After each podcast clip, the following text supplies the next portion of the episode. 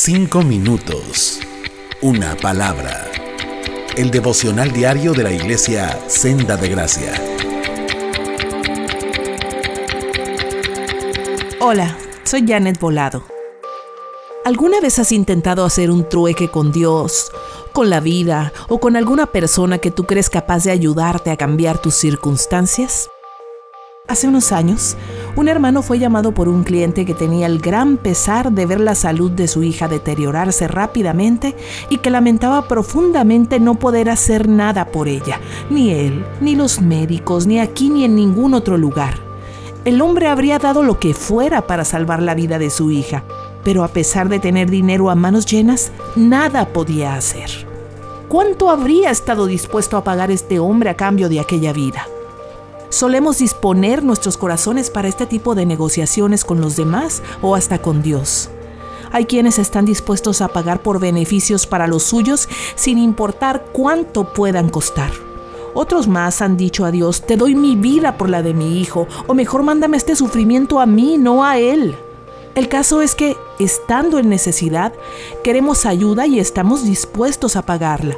Sanar de alguna enfermedad, solventar una deuda, sacar a alguien de la cárcel, de los estragos de la pobreza o del ataque de un virus como ahora. Esto me hace recordar a mi hija de seis años preguntando insistentemente hace unos días, ¿cuándo se acabará esto, mamá? ¿Cuándo? Porque ya quiero salir a la calle, al parque o a la tienda sin problema. Pero ¿cómo actuamos cuando la necesidad pasa? Si nos va bien, agradecemos a Dios por su ayuda. Si las cosas no salen como esperamos, nos enojamos, nos entristecemos. Esto me recuerda al pueblo de Israel cuando estuvo en Egipto y anhelaba salir de la esclavitud. Agobiados por la enorme carga de trabajo y el maltrato, los israelitas clamaban a Dios por libertad en espera de una respuesta favorable, hasta que llegó el día en que Dios les mandó a Moisés para que los condujera a la libertad. Encontramos el relato en Éxodo capítulo 3, versículo 12, donde Dios le dice, Ve porque yo estaré contigo, y esto te será por señal de que yo te he enviado.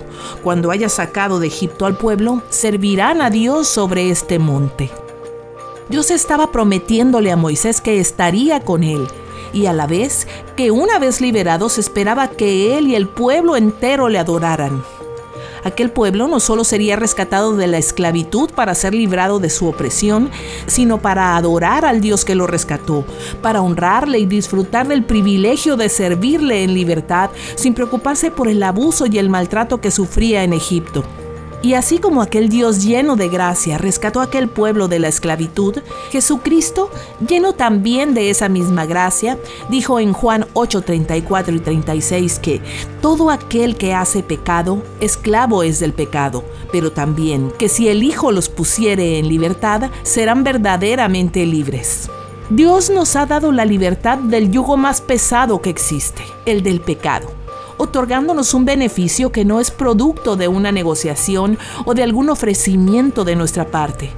Muy por el contrario, siendo incapaces de renunciar por convicción propia a la esclavitud al pecado, Jesús vino a pagar voluntariamente nuestra sentencia de muerte, haciéndonos libres de toda culpa y de toda condenación. El beneficio, la vida eterna en Cristo Jesús, es tan grande que no es posible pagarlo con todo el oro del mundo pero sin duda se espera nuestra gratitud. ¿Estamos conscientes de tan glorioso intercambio? ¿Entendemos el enorme precio que se tuvo que pagar por alguien que como tú y como yo no merecía más que castigo? ¿Nos damos cuenta con cuán grande amor fuimos rescatados de la destrucción irremediable y del eterno sufrimiento? Esta herencia no se puede comparar con ningún beneficio terrenal. Nada habríamos podido ofrecer a cambio ni nuestra vida, ni dinero, ni bienes, ni sacrificios físicos, ni nada que hubiéramos podido prometer sería suficiente. No creo que lleguemos a entenderlo del todo mientras estemos en este mundo. Pero ahora que Dios nos ha librado como al pueblo de Israel, solo nos pide que le sirvamos, que le adoremos, que le honremos con nuestra vida, con nuestras palabras y nuestras acciones, que nuestra vida esté inclinada a Él. No olvidemos tan grande beneficio y en gratitud hagamos que nuestra vida sea para Él en todo momento. Y si aún no eres completamente libre de la esclavitud al pecado, Juan 3, 16 y 17 dice, porque de tal manera amó Dios al mundo, que ha dado a su único Hijo, para que todo aquel que en Él cree no se pierda, mas tenga vida eterna.